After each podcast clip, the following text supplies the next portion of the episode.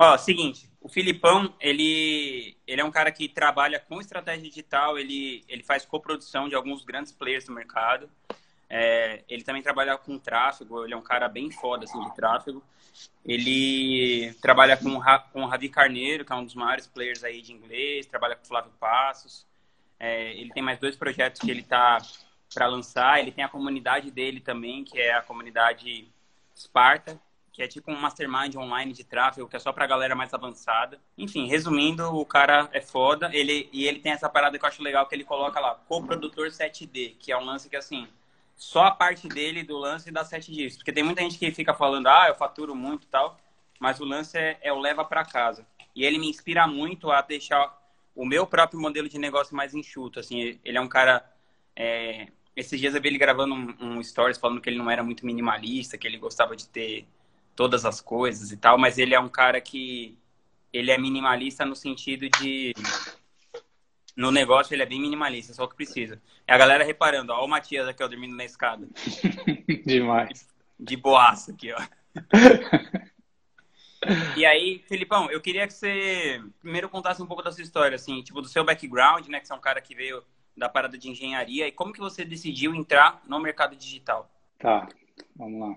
Eu comecei engenharia em 2007 e meu primeiro contato com marketing, de alguma forma, é, foi quando eu fiz parte da Atlética da faculdade. Então lá eu era diretor de artigos, fui por uns dois, três anos. Então eu, eu montava o que a gente ia vender, o que a gente ia dar de brinde. Então eu que desenhava as camisetas, eu que cotava os brindes e tal.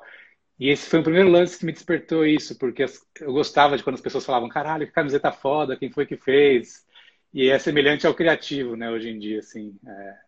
Então, eu gostava desse lance criativo naquela época. E com o tempo eu fui estagiando, eu tentei, estagiei em obra, estagiei em escritório de private equity, uhum. fui, tentando, fui tentando várias coisas, assim, é...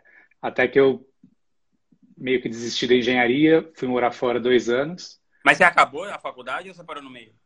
Acabei, é, é que eu acabo lá para frente. Né? foi, foi em 2016 quando formei. Aí, aí quando eu voltei de Londres. Mas você foi morar em Londres para fazer o quê?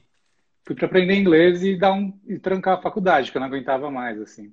É, tava bem pesado, tipo, engenharia é difícil, e eu não sabia inglês, aí eu fui para aprender mesmo, né? Fui fazer uns trabalhos duvidosos e. e como foi a, gente... experiência de morar fora?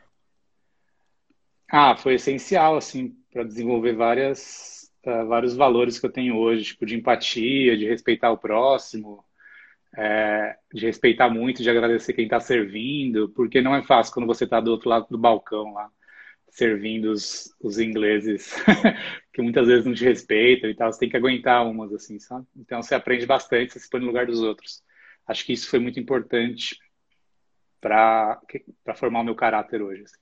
E aí foi massa, fui, aí eu fui tendo trampos melhores lá, fui recepcionista de hostel, até que eu voltei depois de dois anos. E aí eu já tinha mais, putz, acho que eu vou tentar algo em marketing, porque eu já vim, já vim escutando os podcasts do Tim Ferriss, podcast da galera lá de fora, uhum. já estava mais inspirado nesse sentido. E aí eu fiquei um ano pauleira para adiantar a faculdade. Aí eu entrei num estágio de tráfego pago. Tentei em vários lugares, não passei porque eu não tinha experiência com isso. Até que eu passei na ClickBus, foi onde eu comecei a estagiar com tráfego em 2015, julho de 2015. Era um time de seis pessoas para o tráfego, só Google Search. Já investia tipo 25, 50 mil por dia. E aí eu fui aprendendo bastante, né, é, com uma galera mais experiente e, e foi lá que eu tive esse primeiro contato. E aí depois de seis meses lá, eu vi um e-mail do Henrique Carvalho, na época do HC Investimentos, chamando para ser entrevistado para uma vaga de. Enfim, ele estava abrindo 12 vagas, se não me engano, 12 ou 16 vagas ao mesmo tempo. Aí tinha uma vaga de tráfego para Viver de Blog, e aí eu entrei na Viver de Blog em janeiro de 2016, ainda na faculdade. Ah, aí foram aí esses seis meses de 2016, foi o Henrique junto e eu terminando a faculdade, entrega de TCC, é, passar nas matérias mais difíceis, foi bem pauleiro assim, mas aí deu certo. Eu queria terminar assim, porque eu tinha um histórico na minha vida de começar várias coisas e, e não ir para frente, sabe? Tipo, eu já fiz todo tipo de esporte, desde karatê, krav maga, tênis de mesa, handball, futebol, basquete, eu fiz todos. eu nunca ia para frente, assim. Minha mãe sempre falava, caralho, é como se eu estivesse desperdiçando o dinheiro da família, assim, né? Mas eles, de certa forma, apoiavam eu fazer de tudo, assim, foi importante também. Apesar deles falarem que você estava desperdiçando todo o dinheiro da família, era um, era um apoio, de alguma maneira. É, era um apoio. Eles, eles deixavam eu fazer. Pagando, né? É, eles deixavam eu fazer. Então eu entrei na. Aí eu estava motivado a terminar a faculdade mesmo, porque eu tinha muitos amigos que não terminavam, que eram jubilados, né? Eu estava nessa galera assim meio é, que deixava a faculdade depois de 12 anos não se formava, ia tentar outra faculdade, ia fazer administração, economia. Mas eu falei, ah, não, vou terminar. Eu terminei. E aí eu continuei na Viver de Blog e em paralelo, em maio de 2016, foi quando eu eu vi uma palestra do Flávio no evento do GOF, aí eu mandei um e-mail lá, e aí, posso trabalhar em troca de produto, te ajudo nos anúncios, né, nessa, nessa pegada. E aí, outubro de 2016 foi quando a gente lançou com o Flávio, né. Eu, eu a princípio fazia tráfego pago só para Pura Vida, para o e-commerce dele, uhum. é, mas aí ele tinha uma parceria com um player do mercado que era ruim para ele, e ele falou: Ah, você consegue fazer? Eu falei: Ah, consigo, né? Vamos aí.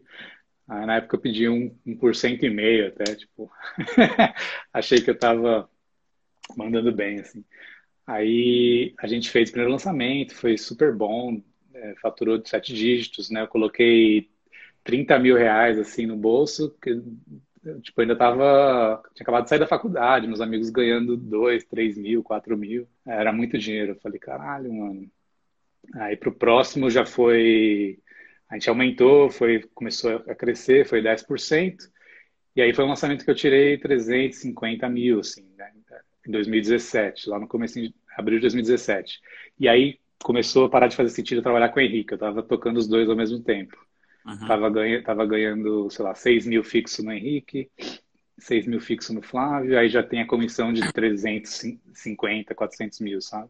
Uhum. Aí, aí, eu falei, ah, Henrique, tipo, até hoje a gente tem contato no mastermind dele, inclusive também, dele no seu. Eu vou ficar só com o Flávio aqui, que não tá fazendo sentido, ele entendeu, assim, né? É, acho que faz parte da jornada. E aí, desde então, foi isso. Depois, abri uma agência, fechei uma agência, não gostei da pegada, de lancei a Mahamudra. Nessa época eu já estava com você lá, sendo mentorado. A gente foi sócio, eu e o Filipão. É, então. Aí eu estava na Mahamudra, fechei essa agência, entrei de sócio com Vinhas, na Igrate, por um tempo. A gente tentou levar o Flávio para lá, não deu muito certo. aí saímos, é, e aí eu continuei tocando o Flávio, e logo depois de sair do Egrate, é, eu tinha mandado um, um direct lá pro Ravi. Caralho, que da hora esse lançamento, parabéns, precisa de um help, estamos aí. Isso quando eu estava no Egrate, até, até, até, mencionei na mensagem, não, eu faço parte aqui de uma agência, é uma foda. Que legal. Aí depois de uns seis meses ele voltou ao contato porque alguém lembrou ele de mim, assim, indicou. E aí, deu, e aí foi assim, né? Aí tô com esses dois parceiros desde então. É, o Ravi há uns dois anos e o Flávio há quatro. É, é então. É parecido com você, e o Arnaldo. Fazer né? esse modelo. Ah, desculpa, pode falar. Não, parecido com você e o Arnaldo, que é um negócio de longo prazo, tipo. Sim. Super sólido. Isso é massa. Então, por que que você. Porque assim, vai, muita gente no seu lugar cairia na parada do tipo assim, pô, agora esse negócio tá indo, então vou montar uma agência, vou contratar uma galera e não sei o que e tal. E você tem um tipo, um modelo de negócio que eu acho bem interessante, assim, que é um modelo de negócio é, bem enxuto e, e sei lá, você não se deslumbrou assim, né, com a parada, tipo assim, nossa, eu tô fazendo aqui lançamentos de sete dígitos e tal. O que, que você acha que, que fez você se comportar dessa maneira, assim, você ter essa essa pegada, assim, e, e, como, e conta um pouco mais do seu modelo de negócio para a galera poder entender. Tá. Cara, o que me fez é, sair do pedestal, assim, foi o bagulho da agência, né? Todo mundo me falava isso, assim, lá quando eu tava lançando o Flávio, três lançamentos de sete dígitos, cara, você tem que abrir uma agência como se fosse o próximo passo obrigatório, né? Na época todo mundo falava disso. Hoje, é, hoje também. e, Aí eu abri a agência com, com o Hugo, com o Gob, tipo, a gente lançou a Marramudo, ele ficava todo mundo, caralho, é oito dígitos. aquela, aquela vibe, né? Não, mano, você, é, o Erasmo, o Jonas, eles vão divulgar, vão, eles vão ser afiliados. Porra, então vai ser oito dígitos, vai estourar, não tem como. Aí, não que tenha sido um lançamento ruim, mas a gente colocou 150, fez 700. Só que, puta, mano, fazer 700 quando você tá esperando oito dígitos, né? Aquela expectativa lá em cima. Sim. Você fala, caralho, tipo, aí, aí você vê, né? Tudo veio do tráfego pago, praticamente. O orgânico não funcionou. O Jonas, o Erasmo, eles divulgaram super bem. É, ele somando todos os Mahamuders bom, é, bombados de, de, de literalmente likes. não não literalmente de likes no de likes no, no Instagram é, de seguidores. Eles venderam 10 cursos assim. Caramba. Ou, ou seja tipo ninguém estava seguindo eles pelos motivos de, de treinar e, e longo prazo sabe? É, aí a gente aí eu caralho mano que droga. E aí já comecei a perceber que o bagulho também não era tão fácil. É difícil manter enxuto quando você faz o bagulho todo, né? É, quando entra suporte, quando entra é, gravar conteúdo, toda a parte de filmagem, gasto vai lá para cima.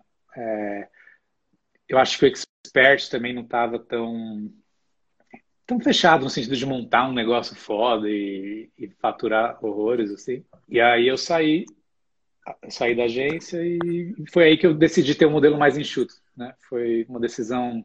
Aí depois ainda entrei para Egrat, né? Falei, ah, acho talvez o problema tenha sido outro, vou tentar lá com vinhos. Mas aí eu vi que também, putz, é, não era isso assim. O meu lance não era o que você é queria que para sua vida. É, não era o que eu queria. Eu gosto de tipo entrar all in nos lançamentos assim de cabeça e e meio que personalizar a coisa toda assim. Eu acho que lançamento é um negócio difícil de colocar numa esteira, num processo. É, isso acelera muito a queda do ROI. Versus, tipo, ah, o vídeo de venda sai amanhã. Nossa, Flávio, tive essa ideia aqui. Se a gente mudar agora, tipo, que numa agência talvez não rolaria, sabe? Porque. É, na nossa teria... não rola nem ferrando. é, teria que chamar é, o cara, tipo, não rola. E rola do, do sentido contrário também. O Flávio, olha, vi isso aqui no lançamento. Tipo, o vídeo de vendas sai amanhã. Dá, dá tempo da gente mudar? É, dá, vamos, né? Você mexe os pauzinhos e faz. E quando você está numa agência, não rola. Então, é, foram esses fatores aí que eu decidi continuar nesse modelo. E tem o lance de eu não ser um bom, eu não me acho pelo menos um, um bom líder, um bom gestor, eu não tenho muita paciência. É, eu sou muito detalhista, muito perfeccionista. Uhum. É, sempre tento entregar um negócio perfeito. E sempre me frustrava com, com, o trabalho das pessoas, assim ah, tipo, vou tentar ficar um pouco mais no controle, uma equipe mais enxuta, que vai dar melhor, sabe? E como que você consegue fazer isso e ao mesmo tempo não ficar fazendo uns trabalhos de 10 reais a hora? Eu acho que eu ainda faço. É, eu acho que é um grande problema assim do meu negócio hoje, agora que estou progredindo nesse sentido de contratar mais gente. É, agora que vai entrar alguém aqui para cuidar da parte de debriefing, de analytics, agora que vai entrar alguém para cuidar tipo, do, do, tráfego que é mais a parte de distribuição de conteúdo, que talvez não esteja tão envolvido diretamente no resultado. É, agora que eu peguei designer e tal, tipo, então eu acho que agora que está caminhando nesse sentido. Eu não me incomodava de fazer as coisas de 10 reais porque eu fazia elas com maestria, assim, acaba fazendo uma diferença, assim, tipo, os, é, o lançamento do Flávio é muito redondinho, assim, tipo, e a gente faz em três pessoas, sabe? Então sobra esse. Sobra Quem essa... são as três pessoas? O que faz cada um? É, basicamente, sou eu, o Edu e o Gobi que faz o marketing, né? E aí o Flávio tem dentro da equipe dele o designer e o TI. E é isso. Então são essas pessoas, assim. Mas eu... nessas três pessoas da sua equipe, da sua parte, o que, que cada um faz, mais ou menos? É, então, eu comecei fazendo tudo lá no Flávio, né? Até o terceiro lançamento, antes de entrar com ele na Egrat, eu fazia todo esse marketing. Eu era essas três, eu era essas três pessoas. Eu não fazia design e TI. Aí depois de sair da Egrat, eu falei, cara, não posso continuar fazendo tudo. Tipo, não vou aguentar o tranco, né? E, e pegar novos clientes. Aí eu chamei o Gob, que é um dos meus ex-sócios na, na agência. É, e aí ele toca a parte operacional. Então, ele que lida com distribuir as tarefas e ele é o copy também. Eu saí um pouco dessa parte de copy, eu fazia, mas não era minha minha principal habilidade. E aí ele faz a copy. Hoje em dia ele já delega uma parte do, do operacional também. Aí ele cuida disso lá do lado dele. e o Edu está cuidando da maior parte do tráfego, no sentido que eu monto a distribuição de budget, a estratégia e vou direcionando quando precisa, mas ele já está tocando a maior parte do tráfego. Então, é basicamente isso. Eu fico um pouco mais na parte de dar pitaco, parte estratégica hoje em dia, assim, no, no Flávio, né? Pô, que massa. Hum. E qual que é o seu, a sua aspiração aí pro, pro, seu, pro, seu, pro futuro do seu negócio? O que que você, o que que você está almejando aí no, nos próximos passos? Eu estou caminhando no sentido de ter uma agência de tráfego. De pegar mais players, de fazer o tráfego deles é, por uma porcentagem pequena, assim, por um FII, como se fosse uma comissão de um vendedor é, no mundo offline, assim. E conforme eu vou contratando mais pessoas e tornando o tráfego do Flávio e do Ravi mais é, processual, menos um negócio que dá tanto trabalho como é hoje, eu vou conseguindo pegar mais clientes e vou formando essa agência de tráfego.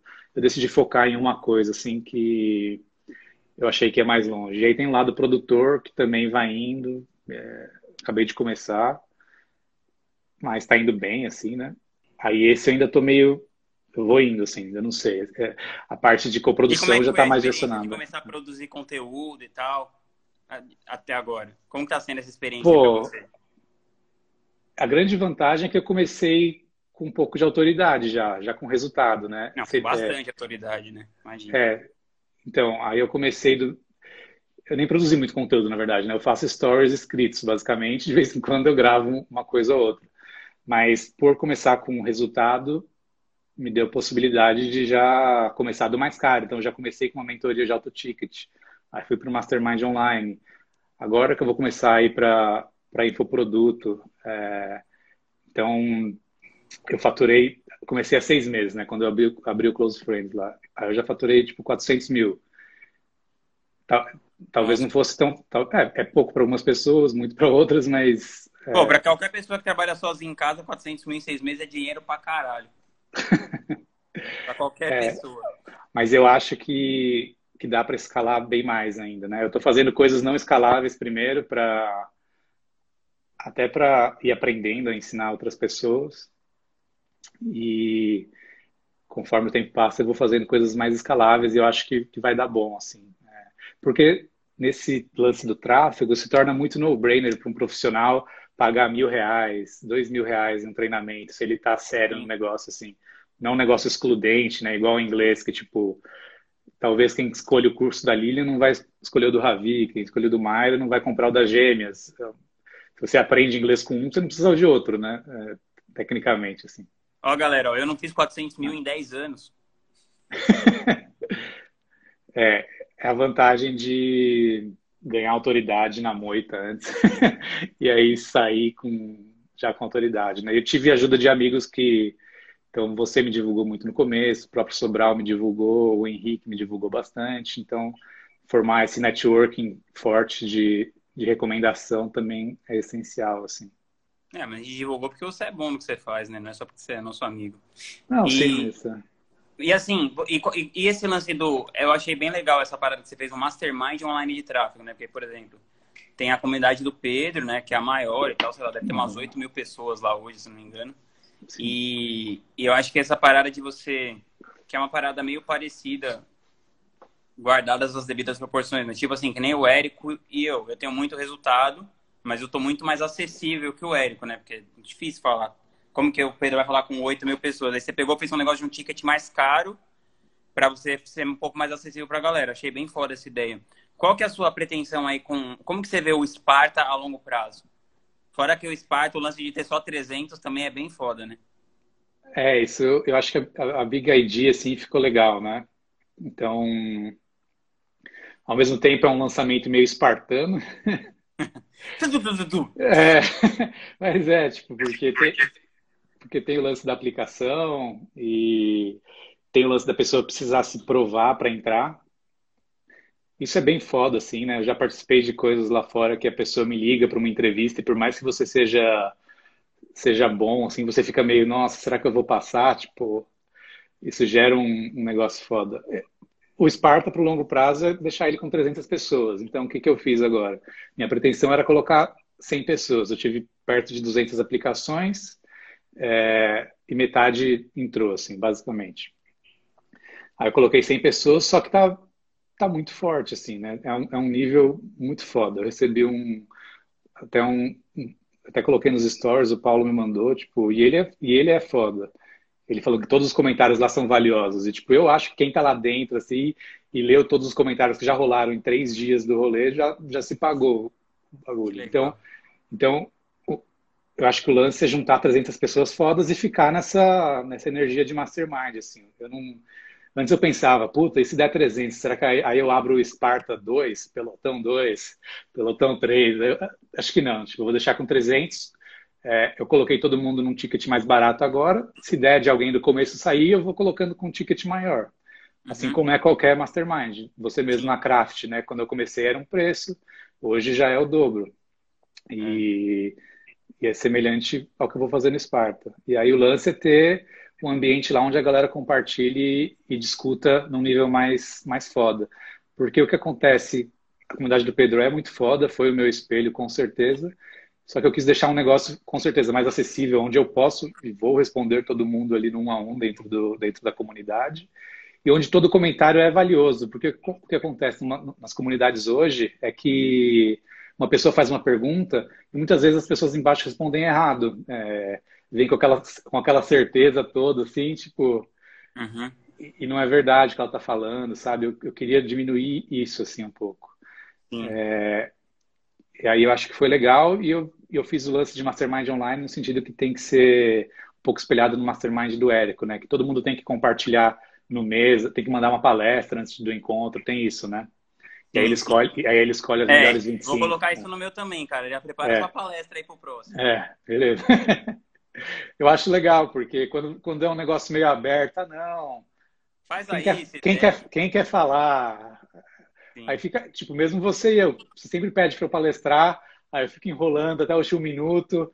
Aí, putz, não deu de novo, Vinhas. No próximo eu faço, né? Ah, se fosse obrigatório, eu teria mandado. É, não, agora vai ser obrigatório. É. E, e, aí eu tentei trazer isso, então todo final de mês a galera vai compartilhar, ainda estou definindo como, acho que vai enviar um form, e aí eu pego os melhores e a gente faz um call ali e compartilha com a galera. Você falou desse mastermind na gringa que você participa, tal, que você te ligaram para fazer a aplicação. Conta um pouco aí, como é que funciona o mastermind lá na gringa e qual a diferença que você vê do que rola nos masterminds aqui no Brasil, os que você participa, pelo menos?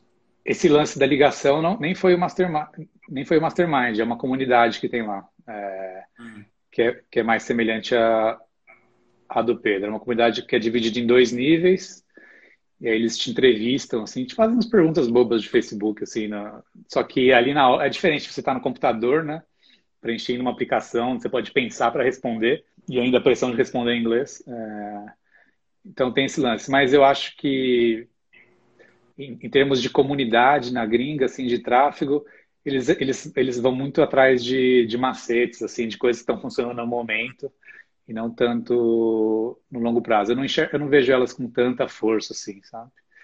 É, é, o, que eu, o que eu achei legal foi o mastermind que eu entrei lá fora, de tráfego. É de tráfego e negócio, né? Não dá para falar só de tráfego sozinho. E aí eu achei um, um nível bem, bem foda, assim. Desde a galera com startup de de cogumelo medicinal até venda de colete à prova de balas, galera investindo 500 mil dólares, 1 milhão de dólares por mês. É... Aí eu achei, caralho, uma galera muito pica e eu queria ficar perto dessas, é... dessa galera, sabe? E você acha que em termos de mindset, assim, você vê que tem uma diferença muito grande da galera daqui para a galera de lá? Pelo menos nessa galera do ambiente digital, assim? Eu acho que o mindset de business, assim, é...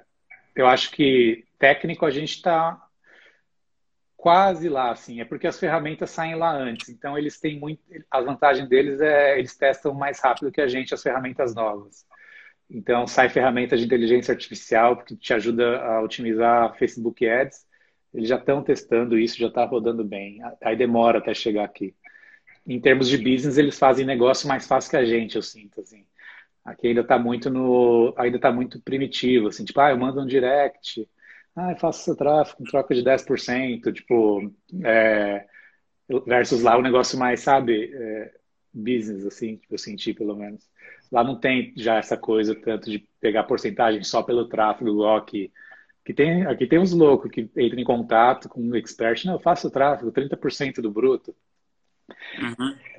E isso não, isso não rola lá mais, né? É, acho que aqui está caminhando para isso porque o Pedro defende esse modelo e ele é o uhum.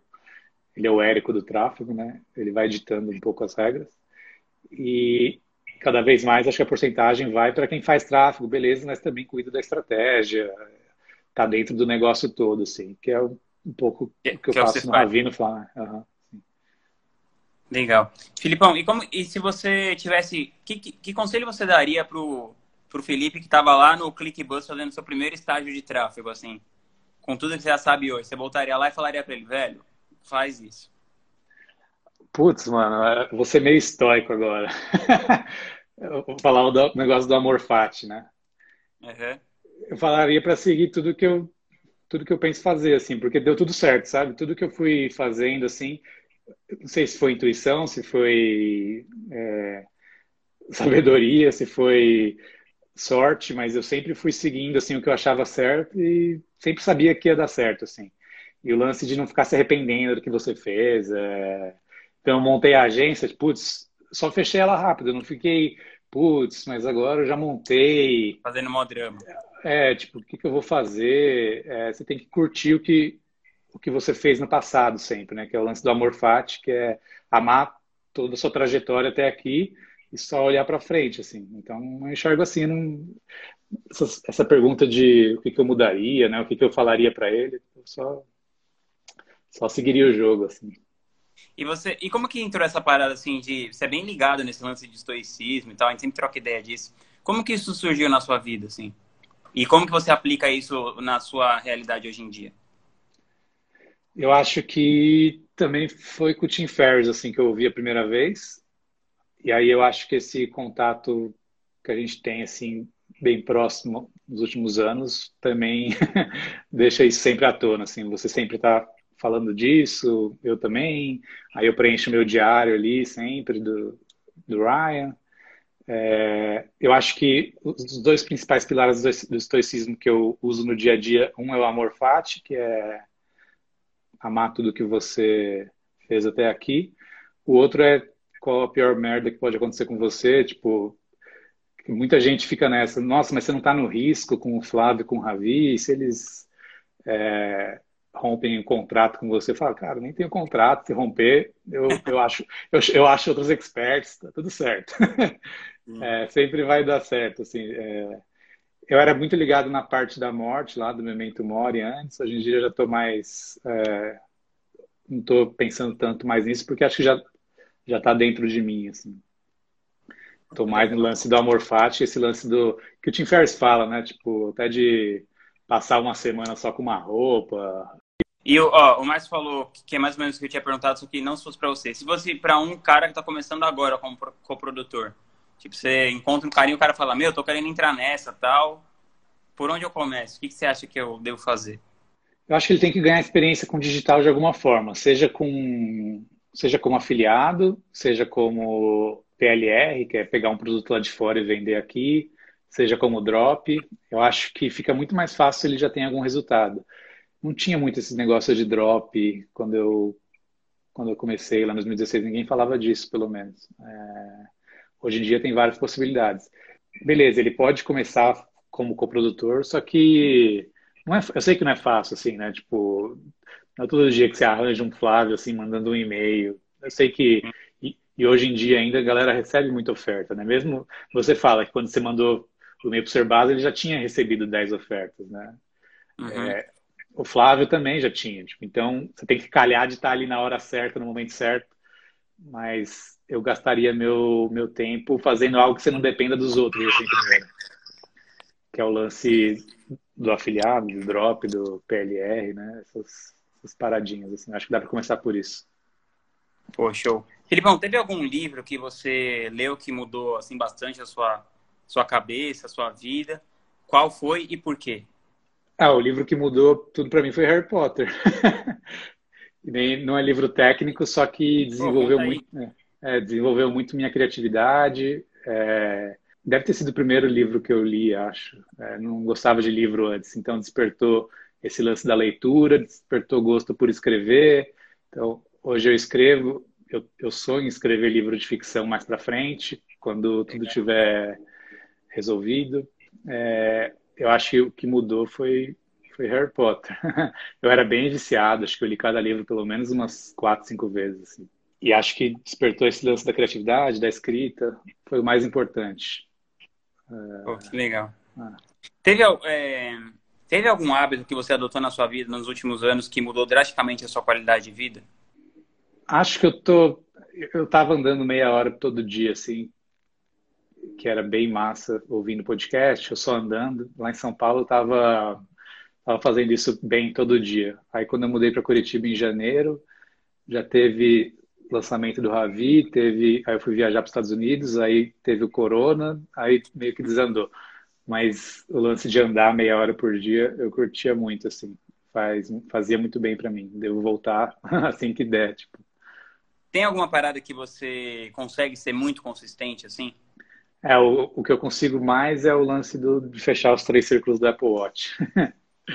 que deu, deu um ano. É, deu um ano agora fechando. Você fez um ano inteiro fechando? É, uh, tá com 370 dias. Que é, é, que é o lance das. O meu é 500 calorias, que eu seto lá, né? Aí 30 minutos de exercício e 12, 12 horas com pelo menos um minuto de cada hora em pé. É, virou um negócio que, tipo, eu tenho que fechar. Eu tava preso no aeroporto lá em Miami. Falei, foda-se, eu saía para andar dentro do aeroporto. Não tinha como, tá ligado? É, tem que fechar. E, e, o que eu tô mantendo bem esse ano é de ficar sem açúcar, que eu não comi açúcar ainda esse ano. Pô, a, a, balinha, a, balinha, de menta não ia por. Eu já detonando aqui no garoto. É. é por outro lado. Cara, e assim, se você, se você pensar em tempo, dinheiro e energia, qual você considera que foi o melhor investimento que você já fez de uma dessas três coisas? Foi energia. Eu sempre, desde o começo lá no lá no Flávio e foi é, é o porquê o Flávio e o Ravi gostam do meu trabalho. Eles também são muito detalhistas. Então, eu dar tudo de mim nos lançamentos e me importar com os detalhes no nível de tipo, putz, Fabião, vai, vai sair, tem uma, tá sem uma vírgula lá, tipo, esse nível de perfeccionismo e, e, e detalhes que gastam uma puta energia fez a diferença assim para conquistar eles como clientes assim, porque eles também se importam com os detalhes. É um pouco de tempo e energia assim, sabe? Dinheiro só gastei, não tem. Não teve nenhum grande investimento. Não. Cara, teve alguma alguma vez durante essa sua trajetória é, rolou algum, alguma alguma falha assim, algum fracasso que te preparou para um sucesso muito maior depois? Ou hum. qual seria o seu fracasso favorito, assim, que mais impactou, assim, a sua, a sua trajetória? É, o, principal foi o da Mahamudra, com certeza. É, a faculdade não foi um fracasso, mas é, foi uma época de bastante bebida, bastante festa. É, aos olhos da minha mãe, com certeza foi um fracasso. Filipão baladeiro. É. Aí essa época. Mas isso te preparou para um sucesso maior depois? Acho que sim. É... Deu uma enjoada disso e fez, fez ver que eu estava indo pelo lado, pro lado errado assim, da coisa, sabe? E aí deu, deu uma vontade de fazer, de ganhar dinheiro, de, de ter sucesso. Acho que foi importante essa fase é, com esse mais perrengue, assim, né? Tipo, sem, sem grana. E também viajar sem grana ajudou nisso a ter vontade de ter dinheiro, de ter sucesso. Assim. Cara, tem algumas vezes que você se sente é, sobrecarregado, assim, overwhelmed ou, ou desfocado mesmo. E quando isso acontece, se acontece, como que você faz para você voltar a coisa no eixo, assim, no trilho? Ah, toda hora. É, lançamento, é super pegado, né? Vou dormir de manhã, tipo... Eu, eu geralmente tomo banho. eu tomo um banho, relaxo e volto, volto Mas zero. banho assim. quente ou banho gelado? Eu tomo quente mesmo nesse caso, fico lá no chuveiro. é, eu não sou muito fã desse, do banho gelado, não. Você para Mais um banho. 5 é. horas da manhã.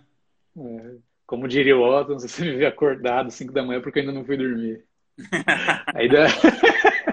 Grande Otton. ainda não... É... Ainda tô, ainda tô nessa pegada. É... Então eu tomo um banho e dou um, dou um reset, assim. Quando eu posso, eu saio para andar também, também dá uma relaxada, assim. Mas tem esses momentos, né? Às vezes eu pego e vejo uma série, tipo, uma série que eu já vi, assim, tá, tipo agora, eu tô vendo House de novo. Acho que até perguntaram aqui.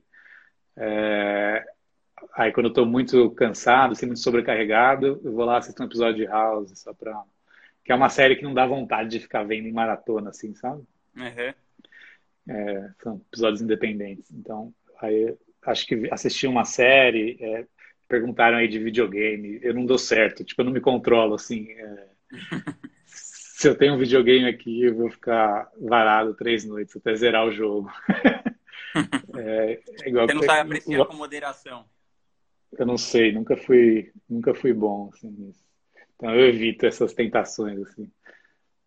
Pô, eu tô, eu, eu comprei um PlayStation aqui, tinha uma televisão gigante aqui nessa casa, não tinha onde colocar, que eu mudei. Aí eu falei, ah, vou comprar um PlayStation então. E eu tô jogando o, o PS, mas eu jogo tipo três partidas por dia de 10 minutos só. É, é muito controlado, tipo. Total ah, mas, bem, mas é, é, o problema seria jogos de tipo comprar um Final Fantasy, Zelda. É, tá. É. Aí não tem Aí como. Tipo, é, vou jogar 10 minutos, foda. Ah, uma outra coisa que eu, que eu, queria te perguntar. Como que seria o seu dia, como que funciona o seu dia ideal? Assim, o que, que tem que acontecer num dia ideal da sua vida? Porra, já desenhei esse dia tantas vezes e é difícil hein, de, de conseguir manter. O meu sonho é que eu consiga acordar e ficar umas três, quatro horas em paz, assim, fazendo um, um ritual massa de leitura, de exercício, que eu saia para andar embaixo, ouça um podcast, volte, leia, medite, tome um café, tudo isso tranquilo. Isso é onde eu quero chegar, mas poucos dias eu consegui fazer isso. Porque eu geralmente me puxo ao máximo, só vou dormir quando o negócio está feito e entregue perfeito. Aí eu vou dormir três, quatro, cinco da manhã. Só que aí eu acordo muito tarde e já tem gente, já acordo com 30 mensagens no WhatsApp. Então, eu nunca. Por mais que eu tente, ah, não, vou deixar o WhatsApp desligado aqui e vou fazer minhas coisas. Você ainda está se preocupando lá, tipo, putz, se tiver pegando fogo alguma coisa lá. É foda, Aí né? é, é a desvantagem de dormir tarde, acordar tarde. A maior desvantagem é essa, de não. Você perde essas horas só para você, assim.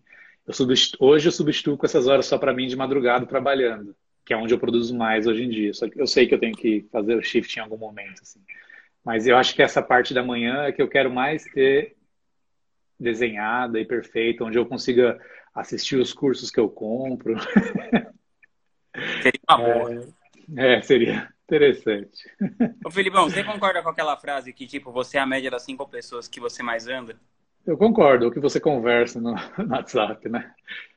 Sim. É, e nem que não anda com ninguém, né? É, concordo, concordo. Acho que faz toda a diferença no seu mindset, assim, com quem você está trocando mais ideia naquele momento, o ambiente que você está, se está te fazendo bem, se tem gente forte ali, se não tem. Pô, você participa de vários grupos, né? Você participa desse Mastermind de fora, você participa do Mastermind do Henrique, do meu. Como que, o que, que você leva em consideração para decidir assim o ambiente que você vai entrar? Número um, o líder da parada. Então, eu sou muito seu amigo, sou muito amigo do Henrique, sou fã do trabalho dele porque ele tem um negócio enxuto, remoto, que eu me modelo muito e eu comecei com ele. É...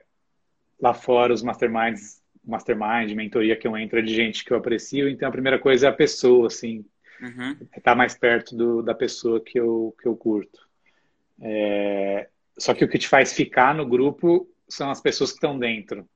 Então, uhum. sempre, que eu, sempre que eu saí de um grupo desses, que já foram vários, é porque, putz, o líder era legal, mas dentro as pessoas eram meio zoadas, sabe? ou, tinham, ou tinham um mindset errado, ou estava muito desnivelado, ou não estava te ajudando. Então, você entra pelo líder e fica pelas pessoas pelo... que estão dentro, acho. É. Pô, massa.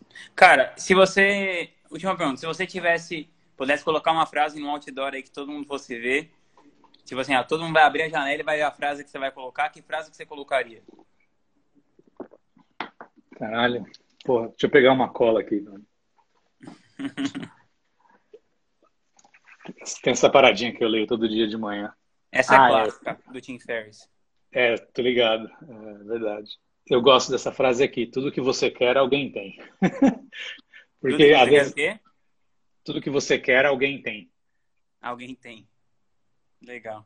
Porque você fica muitas vezes, tipo, achando que as coisas são difíceis. Putz, vai ser muito difícil chegar no faturamento de um milhão por ano. Mas, mano, uma galera tem isso. Uma galera tem muito mais que isso. Né? Não, é, é, não é impossível, assim. Gosto bastante dessa frase, assim. Pô, mas show de bola. Filipão, cara, obrigado por você ter vindo no podcast. Viu como não doeu. Você foi, é... que, você foi o cara que eu mais convidei para mim no podcast que negou, cara. Acho que o Felipão ele só aceitou na quinta vez que eu convidei ele. Mas era outro momento, né? Eu tava. Eu nem tinha saído dos bastidores, nunca tinha gravado um stories, tipo, é diferente, assim, vai acostumando, agora tá mais tranquilo. A galera tá perguntando, ó, oh, Jorge, o Jorge que, que, que sugeriu, eu te convidei de novo. É, o podcast vai pro nosso canal no YouTube. Felipão, eu, eu falei pra você gravar com o celular aí, né? Você tá gravando? Não, mas eu baixo depois a live, tranquilo. Ah, tá bom. É, então aí a gente vai baixar essa live aí, aí vai pro podcast e depois também vai pro iTunes e tal, e vai pro meu livro também. Eu tô escrevendo um livro que eu tô colocando os melhores, as melhores entrevistas aí do podcast. Do Filipão vai entrar com certeza. Então é isso, galera. Valeu, Filipão. Obrigado por ter feito aí a entrevista. Valeu pra galera Valeu. que assistiu aí, participou. Tamo junto. Valeu. Valeu,